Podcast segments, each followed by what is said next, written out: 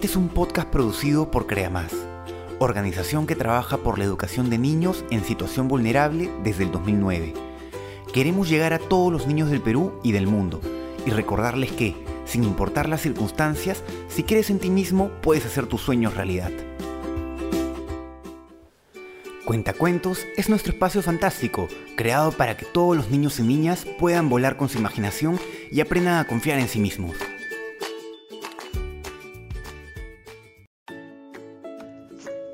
Hoy escucharemos la historia de Babi y Bonnie.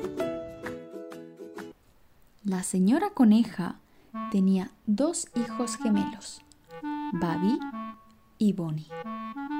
Los hermanos se llevaban bien y compartían muchos, muchos juegos.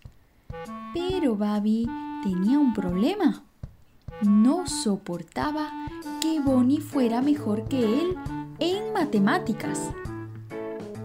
Todas las noches, el papá conejo les hacía sumar y restar de cabeza, sin apuntar los números, ¿eh?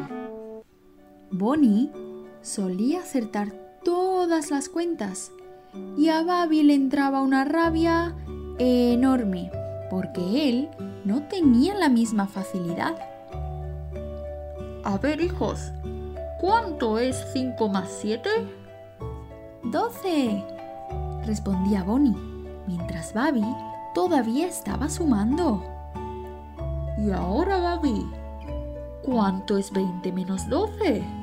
preguntaba el papá. ¡Nueve! decía Babi. No, no, es ocho. Seguro que lo has dicho sin pensarlo bien, le contestaba Bonnie. Entonces, Babi se enfadaba e intentaba distraer a su hermano para que él también fallara. La mamá se dio cuenta de lo que estaba pasando y habló con su hijo. Babi, a Bonnie se le da bien los números, pero a ti la poesía. ¿Por qué no nos lees la última que escribiste sobre la primavera? Era una preciosidad. Babi se dio cuenta de que él sabía hacer cosas bien como su hermano.